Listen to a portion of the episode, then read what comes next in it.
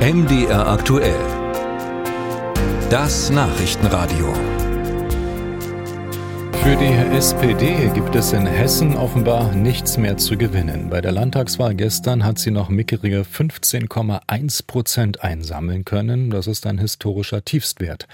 Der halbherzige Ausflug von Bundesinnenministerin Nancy Faeser als sozialdemokratische Spitzenkandidatin hat daran nichts ändern können. Und im Gegenteil, sie hat den Sinkflug der SPD in Hessen vielleicht sogar beschleunigt. Gleichwohl will Nancy Faeser jetzt nach Berlin zurückkehren.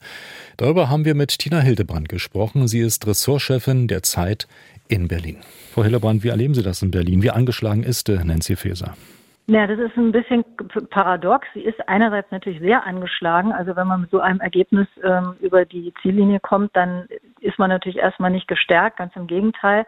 Und trotzdem hört man, dass der Kanzler offenbar wild entschlossen ist, an ihr festzuhalten.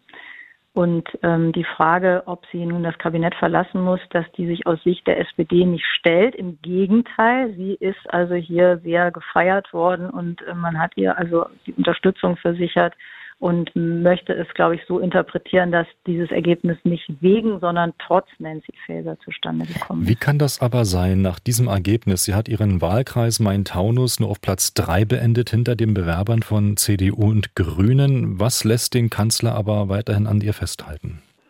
Also zum einen ist er, wie wir ja alle wissen, sehr äh, bockig. Also je mehr die Forderung aufkommt, er müsste sich da trennen, umso mehr wird er das gar nicht machen wollen, vor allem nicht zu dem Zeitpunkt. Es gibt aber auch hier nicht so eine verborgene Story, dass man denken könnte, er sieht das eigentlich auch so, dass er sich von ihr verabschieden müsste, möchte das aber nicht, sondern er ist da, glaube ich, wirklich sehr, sehr überzeugt, weil er findet, sie hat das gut gemacht, inhaltlich. Und das ist ein großer Unterschied zu Christine Lambrecht. Da gab es ja auch die Situation, dass es eine Verteidigungsministerin gab, die sehr stark kritisiert wurde.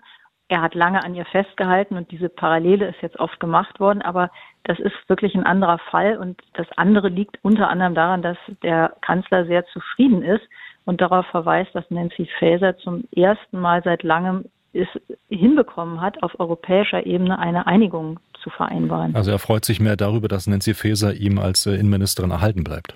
Absolut. Also das ähm, da, davon kann man ausgehen. Also da gibt es keine Absetztendenzen von seiner Seite. Und auch in der SPD scheint das eher das Gegenteil zu sein, dass man ihr den Rücken stärkt und sie ähm, geradezu feiert im Moment.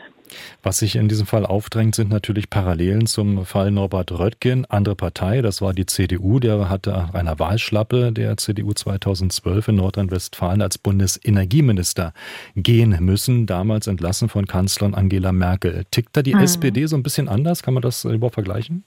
Ich glaube, die Fälle sind schon sehr unterschiedlich. Also am Anfang kam diese Parallele oft auf. Da war aber die Kritik an Faeser ja noch eine andere. Da ging es ja einfach um die Frage, kann man gleichzeitig erstens Bundesinnenministerin sein und diese Spitzenkandidatur machen.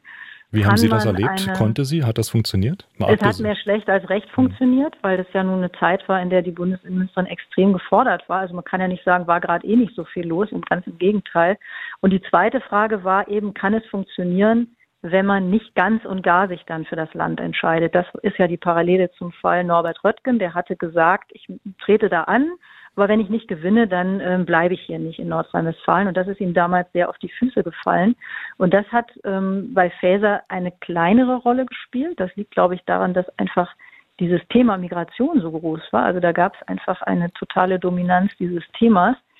Der Unterschied ist aber, dass der Norbert Röttgen ja damals von Angela Merkel rausgeworfen wurde, war eigentlich das Ergebnis der Tatsache, dass er von ihr als sehr illoyal wahrgenommen wurde und er im Prinzip sie immer sehr stark kritisiert hat und dass der willkommene Anlass war, ihn dann loszuwerden. Und wenn man sich erinnert, damals war es ja eigentlich so, dass auch genau das in Frage gestellt wurde, dass man gesagt hat, ja, wieso hat ist denn jetzt eigentlich der als Bundesumweltminister untauglich, weil er eine Wahl in Nordrhein-Westfalen verloren hat. Das heißt, sehr plausibel war das damals nicht. Bei Nancy Faeser liegen die Dinge anders und deshalb ähm, wird es wahrscheinlich eine nette Anekdote gewesen sein mit Hessen und sie macht weiter als Bundesinnenministerin wie bisher. Würde ich mal vermuten, ja. Also man weiß natürlich nie, es ist ja in der Politik immer so, dass es so Dynamiken gibt, die sich dann auch verstärken und auch verselbstständigen können. Aber im Moment spricht wenig dafür.